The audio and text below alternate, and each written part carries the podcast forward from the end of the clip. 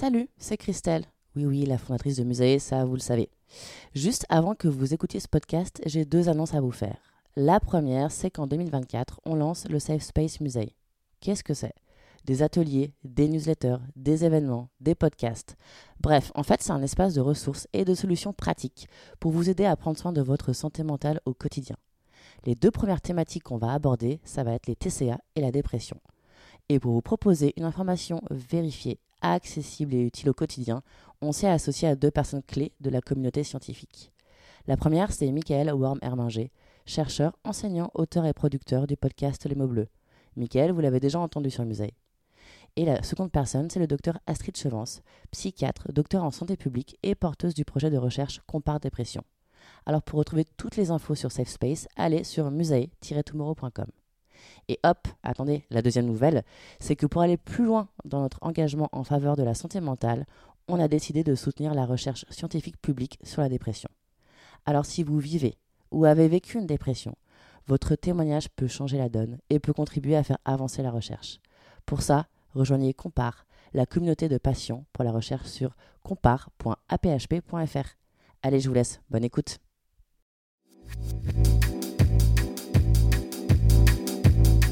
Salut, c'est Christelle, la fondatrice de Musae. Bienvenue sur Musae Stories, le podcast qui dédramatise et démocratise la santé mentale. Ce que je veux faire ici, c'est partager un point de vue holistique, décomplexé, accessible à toutes et tous sur la santé mentale. Grâce au regard croisé de psychologues, d'universitaires, de sportives, de sportifs, d'artistes, d'associations. Musae Stories est un porte-voix pour les personnes engagées et touchées par la santé mentale, car prendre soin de notre santé mentale est un engagement durable et citoyen. Si vous ressentez un mal-être psychologique, je vous recommande d'en parler avec un professionnel de la santé mentale.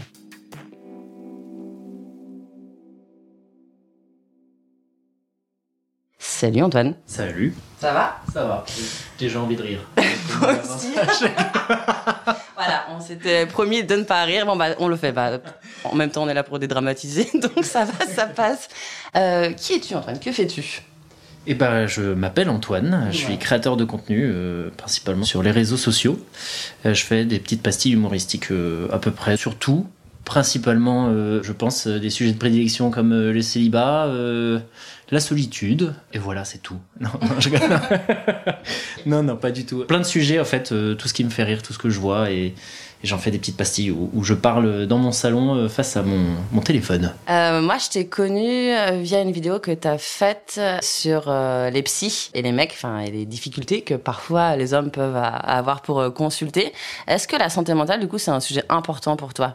Oui, oui, oui. De toute façon, je pense que la santé mentale est un sujet qui devrait être important un peu pour, euh, pour tout le monde. Moi, dans mon cercle d'amis, euh, on en parle beaucoup, euh, avec mes parents aussi. Enfin, si quelqu'un va pas bien et autres, on, on essaie soit de chercher des solutions, soit aussi d'envoyer vers quelqu'un s'il y a besoin là-dessus. Il n'y a pas de tabou par rapport à la santé mentale.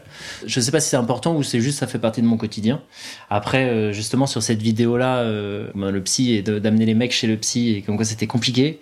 Ça, c'est des choses pour le coup que j'ai entendues moi dans ma vie et souvent et avec mes potes et de me dire euh, de reprendre un peu ça en disant que c'est- il y a juste c'est pas grave et ça veut pas dire que t'es pas euh, un homme si tu vas chez le psy, euh, de dire que c'est ok d'aller mal même si t'es un mec et que de dire que tu vas manipuler le psy euh, si t'y vas et de dire oh non mais moi je lui retourne le cerveau en 2-2 euh, attends mais c'est moi qui vais l'idée euh, le truc. Et c'est enfin t'es pas en train de t'es pas un colloque tu vois où t'es en train d'essayer de mener ton truc ou de convaincre un client. Le psy c'est pas un commercial ou un gars qui va t'acheter un truc à la fin tu vois. Donc euh, t'as as besoin de convaincre personne et t'as juste besoin de te faire du bien. Donc euh, si c'est un psy bah c'est un psy. Si c'est pas un psy c'est pas grave non plus. Mais juste de dire euh, au mec et un peu globalement à tout le monde c'est ok d'aller mal de temps en temps ou parfois tout le temps pendant une longue période. Euh, c'est normal d'avoir des moments où tu te couches avec la boule au ventre où tu te réveilles toujours avec la boule au ventre dédramatiser un peu tout ça et de dire euh, voilà on peut traiter tout ça avec humour et, et se marrer aussi de ça même si c'est important Par rapport au fait de se marrer de, de tout ça, est-ce que l'humour, du coup, tu trouves que c'est du coup plus facile de l'utiliser pour parler, alors de la santé mentale, ça effectivement certes, mais aussi de la vulnérabilité, notamment euh, chez les mecs. Est-ce que du coup, ouais, c'est euh, une tonalité qui passe mieux? Oui, oui, complètement. Euh, pour moi, c'est c'est la meilleure. Enfin, déjà, un, c'est la plus facile. Tu peux parler de tous les sujets avec humour. C'est la plus efficace et la plus facile parce que euh, dans ça nous est tous arrivé d'aller à un spectacle ou autre et de se marrer et de se dire ah, tiens et puis après ça résonne en toi euh, la blague résonne en toi même une fois que t'es couché en te disant eh, c'était pas con quand même euh, au final tu vois. Et t'es là t'en rigoles mais tu dis ouais ouais hmm, ouais bon ça m'a quand même touché un peu plus profond que ce que je pensais. Ça facilite de le dire et d'en parler mais ça facilite du coup aussi de l'entendre et de l'analyser toi quoi quand on te fait une blague à ton sujet sur un petit défaut que tu as, par exemple, bah, tu vas le prendre avec le sourire et puis tu vas y réfléchir en disant c'est vrai que je suis un petit peu comme ça, effectivement, tu vois. Alors que si on y va frontal en t'accusant, en te disant que c'est pas bien ou autre, plus compliqué, je trouve. Et justement, toi, tu disais que t'as pas de tabou euh, par rapport à la santé mentale, t'en parles euh, avec euh, tes potes, ta famille de, depuis toujours. Est-ce que tu penses que les artistes ou les humoristes, eux, ont aussi plus de facilité à parler d'eux et de leur vulnérabilité? Je sais pas si c'est une facilité qu'on a ou seulement ça va avec l'humour. C'est-à-dire que la définition même de l'humour, d'aller faire des blagues, etc., il faut que ça parte d'une situation concrète. Donc c'est un peu la, suite logique, euh, l'humour, d'aller sur tes faiblesses, d'aller justement, bah, du coup, un peu plus rire sur euh, bah, des sujets graves, importants plus que graves, parce que c'est les meilleurs sujets aussi, et parce que c'est ceux qui parlent au plus de monde. Donc euh, oui, on a une facilité à parler de nous, parce que bah, l'humour naît de, de situations qu'on vit, quoi. Et toi, tu as eu envie de faire ça aussi, parce que t'aimes bien te marrer, non? Ah mais principalement pour ça. C'est-à-dire que en fait c'était pas pour les autres que j'ai fait ça au départ. Attention, hein, c'était juste parce que j'ai enfin pu mettre mes idées de merde quelque part et pouvoir les tourner. Au départ ça a été un peu compliqué hein, de me dire je vais vraiment poster ça. On n'est pas sûr quand même. Puis maintenant, euh, écoute, euh, bah, ça se fait tout seul. Hein. Et en plus de ça, quand t'as des gens qui se marrent à tes propres idées de merde, la j'ai tout gagné dans la vie. Je peux faire la même chose. Vas-y, Raconte-nous une blague. Qui, qui est capable de répondre à ça en fait? Toi, toi, t'y arrives genre. Incapable. Là, tu me dis, là, tu me dis, fais une blague. Impossible. Je peux te raconter un truc qui à un moment m'a fait rire, tu vois, mais par contre absolument incapable de faire une blague. Tu peux pas. Il y a des gens qui arrivent. Attends, c'est deux mecs qui marchent et qui T'es là, genre, waouh, comment déjà, un, t'arrives à le retenir? C'est genre, j'ai aucune mémoire déjà de base, donc moi je te la raconte. Les gars, finalement, ils marchent plus sur le trottoir. Euh, ils marchent dans un égout. Et ben, le gars, il est là, bah non, mais c'est pas la blague, ça, tombe à l'eau. La petite blague égout tombe à l'eau et pas trop. Voilà. Vous, je vous la laisse. Euh, voilà. tu vois que j'y arrive. Alors. je suis un vrai blagueur, ok? On pourra la couper celle-là. on pourra. On coupe rien du tout. Et comment réagit le public à tes vidéos? Bah, Déjà, tu as commencé, tu me disais en, backstage, comme on dit chez les pros, euh, que tu as commencé pendant le confinement. Alors, quel confinement? Il y en a eu 14, mais... Euh, le 23e, c'était en ouais, oui, 2047. mai, mai, mai 2047. non, pas du tout. Non, j'ai commencé en pourquoi en mai 2020. Le premier tout premier confinement, le vrai, le gros, le celui où on applaudissait aux fenêtres. Et donc euh, j'ai commencé comme ça parce que hein, bah, comme tout le monde, je crois que je me faisais chier. Et en plus de ça, euh, c'est ce qui m'a poussé. J'avais envie de le faire depuis un moment en fait. C'est juste que ça m'a donné une excuse. C'est vraiment juste pour moi et me dire non non mais les gens ils vont accepter le fait que je fasse des vidéos, mes potes, mon entourage, etc. Parce qu'on est en confinement et que c'était aussi beaucoup plus facile pour moi de le faire parce qu'il y avait une excuse.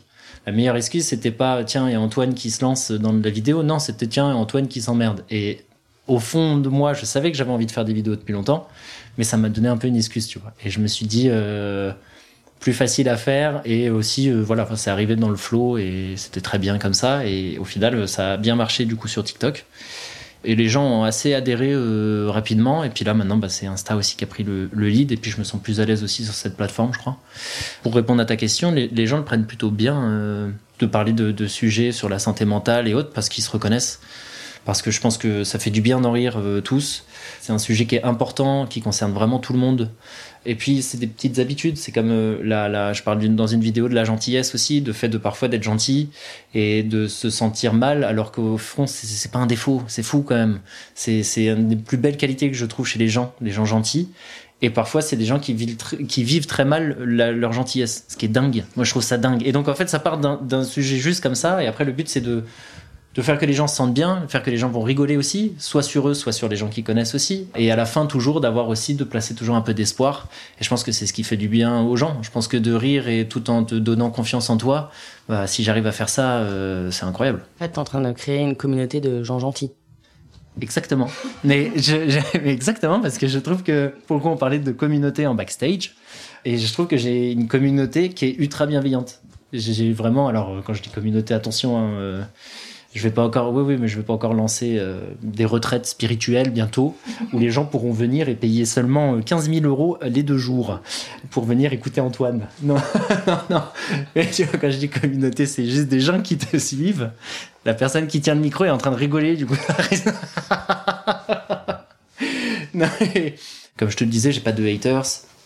J'ai pas de gens, alors peut-être aussi que je parle pas de sujets qui sont extrêmement euh, clivants, mais quand même, enfin, sur de la santé mentale, sur de la gentillesse, euh, euh, t'as beaucoup de gens qui te diraient euh, trop beau, trop con, tu vois, ou il est trop gentil, lui, façon. Enfin, ça, c'est c'est quand même la pire, la pire insulte que tu peux sortir de quelqu'un, il est trop gentil, ça veut rien dire. Tu dis pas de quelqu'un, oh, mais il est trop tolérant, lui aussi, euh, tu vois, ou que des trucs comme ça, genre, il est trop généreux, il est trop machin, il est trop. Non, en fait, c'est des qualités à la base. Tu peux pas être trop d'une qualité. C'est génial d'être trop d'une qualité. Ce qui est compliqué, c'est quand ça en devient un défaut parce que tu te protèges pas toi-même. Euh, si t'es gentil, c'est génial. Juste fais attention aux gens qui, parce que en étant gentil, tu attires euh, des gens qui voudront ta gentillesse pour leur propre fin. Et c'est juste protège-toi de ces gens-là, mais continue à être incroyablement gentil en fait. Donc euh, c'est c'est juste voilà, tous ces petits sujets, c'est des sujets qui, je pense en tout cas moi, touchent beaucoup de gens.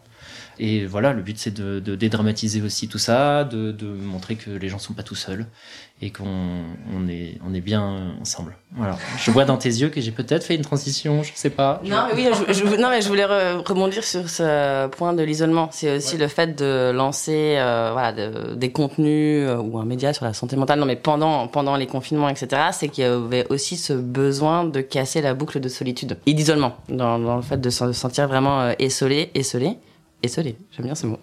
Et peut-être qu'il y a eu aussi un écho positif à ce moment-là. Et, aussi, du coup, ça a fédéré effectivement un espèce, attention au terme bateau, mais safe space, où voilà, où les gens, en fait, ont créé un, vrai réseau de solidarité. Complètement, je suis, d'accord. euh, Je pense que bah, ce, moment de, de- d'extrême solitude, euh, tout le monde l'a plus ou moins bien vécu.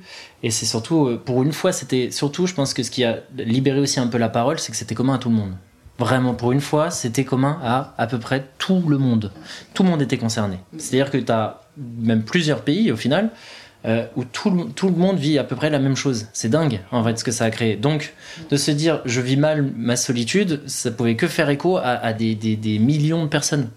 Donc les gens se sont dit en fait eh, c'est normal. En fait c'est normal parce que ce qu'on vit c'est- un peu l'horreur et, et oui alors euh, il y a des gens qui ont très bien vécu hein. moi au final le confinement c'était plutôt cool et ça m'a permis justement de faire des choses aujourd'hui qui ont un impact euh, derrière dans ma vie.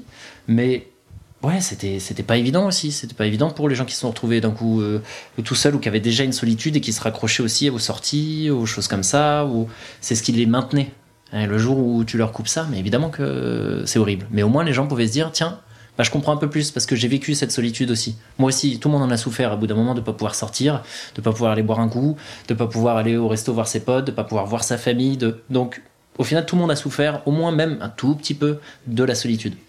Et je pense que c'est oui, c'est ça qui a libéré aussi euh, ce- cette santé mentale, c'est le- l'isolement, euh. Bah, tu t'es retrouvé face à toi aussi.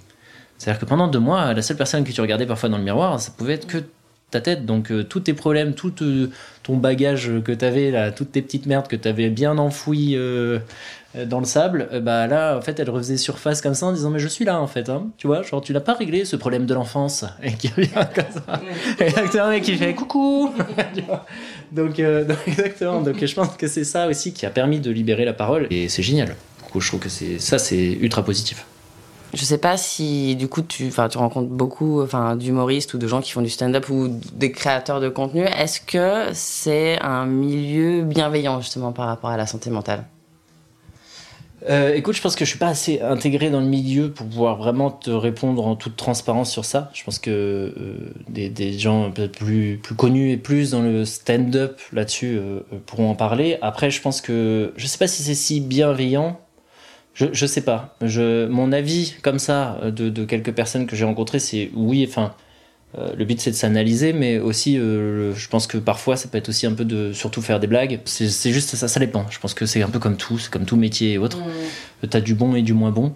Je pense que c'est tous des personnes, on- enfin les humoristes et autres, c'est tous des personnes qui, qui s'analysent, surtout. Donc il y a déjà ça aussi, c'est d'analyser, de regarder l'autre. Après, tu as différents types d'humour, différents types d'humoristes. Tu as des gens qui vont être beaucoup sur les autres, qui vont beaucoup analyser les autres. Et puis tu as des humoristes qui vont beaucoup s'analyser eux, justement. Donc, euh, donc voilà, c'est de l'introspectif ou pas. Ou... Donc ça dépend vraiment des types d'humour. Après, je pense que Il y a de l'analyse. Après, je sais pas s'il y a de la bienveillance par rapport à la santé mentale. Je connais peut-être pas assez ça, euh, de, assez de gens pour pouvoir euh, statuer sur ça. J'espère. Mais euh, je pense que oui, il y il y a de l'introspection en tout cas. Pour terminer, comment va ta santé mentale aujourd'hui? En une punchline. Oh là là, non, t'es dur en une punchline. Une seule, une punchline.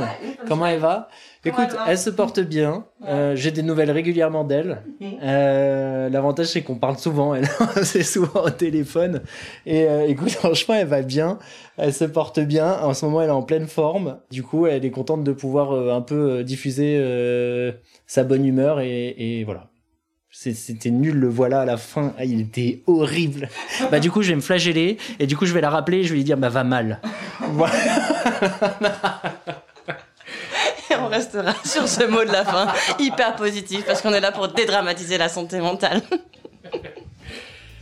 Parfait. Si vous ressentez un mal-être psychologique, je vous recommande d'en parler avec un professionnel de la santé mentale. À très vite